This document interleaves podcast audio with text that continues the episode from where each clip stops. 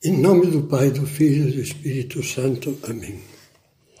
Vamos iniciar a 26 meditação.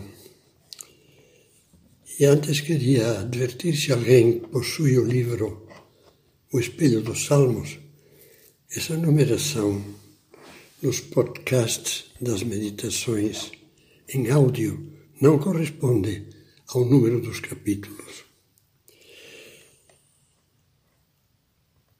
O título da nossa meditação agora é Não rejeites com ira o teu servo.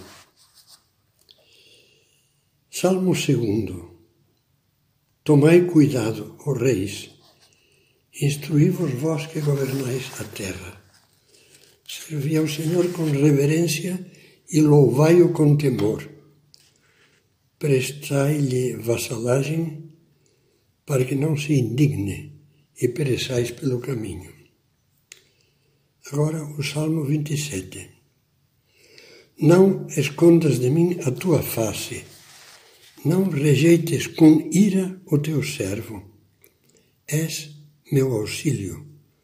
Não me deixes, não me abandones, Deus meu Salvador. Na meditação anterior, falávamos sobre a virtude da mansidão.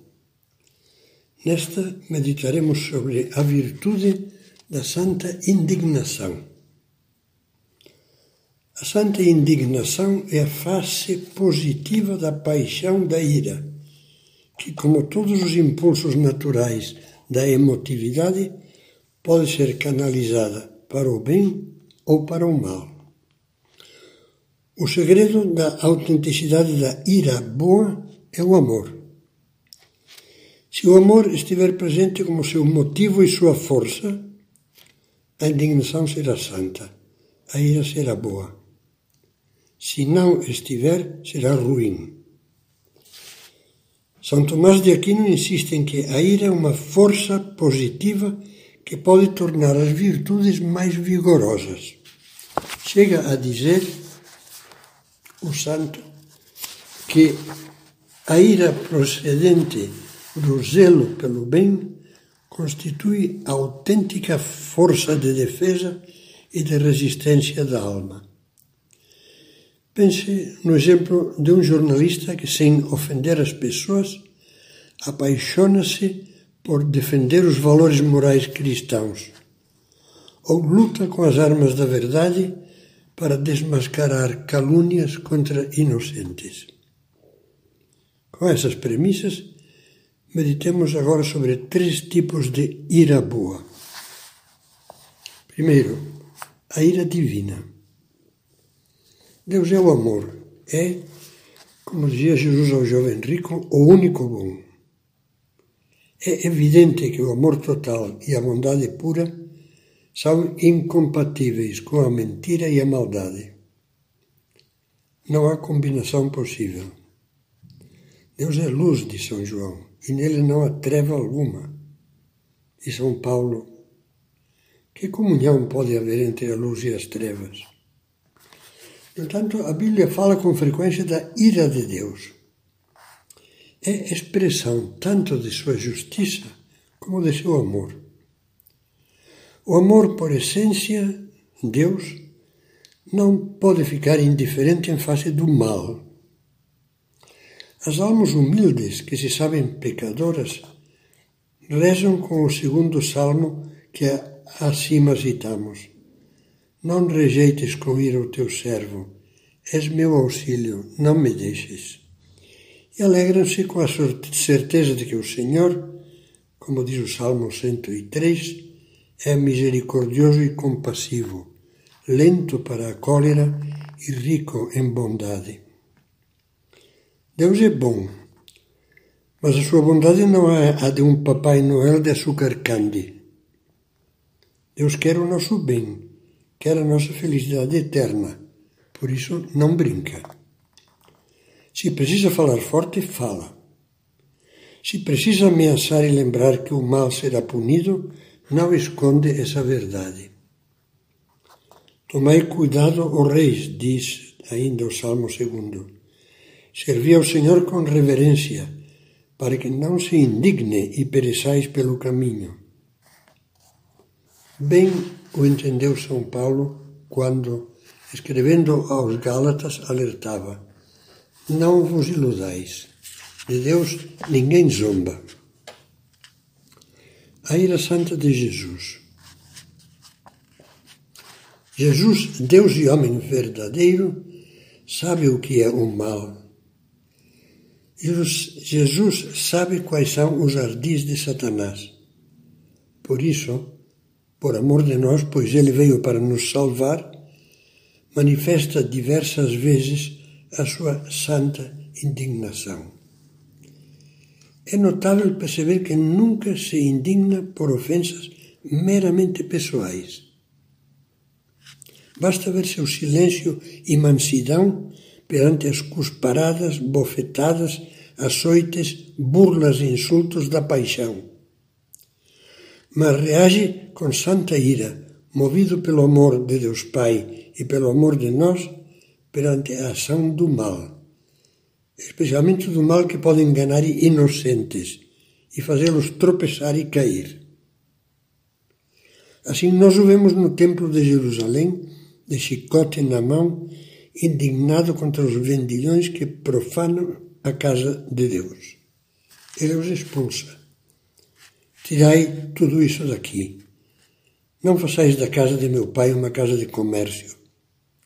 Os discípulos então, lembrando-se, lembraram-se, perdão, do que estava escrito: O zelo da tua casa me devorará. Indigna-se também contra os que corrompem as crianças com seus maus exemplos, seus maus conselhos, suas atitudes infames, seus crimes abomináveis cometidos contra esses inocentes. Chega dizer palavras muito duras, mas que parecem bem justas e atuais. Caso alguém escandalize um desses pequeninos que acreditam em mim, melhor seria que lhe pendurassem ao pescoço uma pesada mó e o precipitassem no profundo do mar. A reação dos homens e mulheres de bem. Uma pessoa honrada, seja religiosa ou não, deve reagir com ira justa perante os ultrajes à verdade, à justiça e à dignidade das pessoas.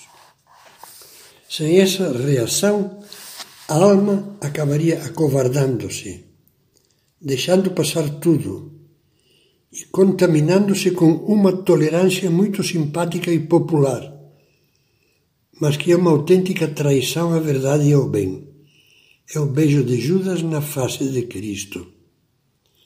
Como é fácil brilhar com a maquiagem da bondade, da bondosidade, na base de tolerar males morais, autênticos pecados mortais que destroem as pessoas e as famílias mais do que os males físicos, para não magoar ninguém, para não ser politicamente incorreto e para não perder a imagem de caridoso e compreensivo perante a opinião dos outros. O grande São João Crisóstomo afirma claramente: quem não se indigna quando há motivo, peca. A paciência que não é razoável semeia vícios, alimenta a negligência e facilita que não só os maus, como também os bons, pratiquem o mal. Por sua vez, Hugo de São Vítor diz: quem se cala na presença da injustiça tem os lábios manchados, e a iniquidade que não combate se vira contra ele. Muitas vezes será preciso agir. Será preciso, quando for o caso, denunciar Será preciso levar um protesto formal na escola, na empresa, na universidade.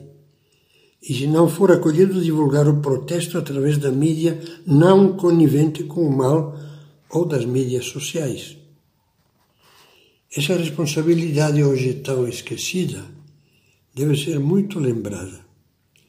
Sem esquecer, porém, que a ira só é boa se reúne as duas condições seguintes Primeira, que a indignação justa se dirija contra o erro, não contra a pessoa que erra. Assim se expressa Santo Agostinho. Deve-se combater o erro e amar o que erra. Se a ira se voltar contra a pessoa, passará a ser ódio e ficará corrompida pela falta de caridade. Por isso, a indignação cristã, sem se esvaziar por moleza, sempre deverá ter pronto o respeito, o perdão e o coração aberto ao diálogo com a pessoa cujo erro combate. Amai os vossos inimigos e orai pelos que vos perseguem. A segunda condição, agir, não se omitir covardemente, ficou explícita no que já dissemos. Acontece, porém, que é de tal importância na cultura em que tivemos, em que vivemos, que convém repisá-la com toda clareza. Refiro-me à facilidade com, com que muitos ficam na moita, à passividade indiferente e desfibrada de indivíduos, famílias, comunidades, mesmo religiosas, diante de ideias, costumes e comportamentos que contradizem os princípios elementares da ética natural e da fé e da moral cristã. Alguns cristãos atualizados passam até a ser paladinos daquilo que, em consciência, antes de se corromperem, lhes dizia claramente que era um grave mal, um pecado grave. Creio que os dois textos que vou citar a seguir deixam esse problema bem equacionado. O primeiro é do escritor católico francês bretão, Ernest Hello. Ele diz: Tente imaginar se pode um santo que não deteste o pecado. O verdadeiro santo possui a caridade, mas é uma caridade terrível que queima, um amor que detesta o mal justamente porque quer o bem, quer a cura daquele que o padece. O santo que os mundanos imaginam deveria ter uma caridade adocicada que abençoaria qualquer coisa, qualquer pessoa, em qualquer circunstância. O santo que o mundo gosta de imaginar sorriria ao pecado, sorriria a todos, sorriria a tudo. Seria sem indignação nenhuma, sem profundidade, sem altura. Seria benigno, benévolo, açucarado para com o doente mas indulgente e tolerante para com a doença. O segundo texto é do filósofo atual americano Peter Clift. Diz o seguinte: Supõe-se que tenhos, temos compaixão, misericórdia e indulgência para com os pecadores, como Deus, e nós precisamos dela, cada um de nós mas supõe-se que não utilizamos a compaixão como uma desculpa para negar a existência do pecado. Deus nunca faz isso, mas o mundo moderno, sim. Toda vez que alguém faz um juízo moral, é criticado porque lhe falta compaixão, compreensão. Prega-se nele a etiqueta de um ou mais dos três Fs do homem moderno: fascista, fanático e fundamentalista. Este último qualificativo deve ser pronunciado com desprezo, diz. Você quereria que seu médico fosse compreensivo com as suas células cancerosas? É falso dizer que tudo o que precisamos é amor. Precisamos também da verdade. Um cirurgião precisa de algo mais que amor. Também precisa de luz.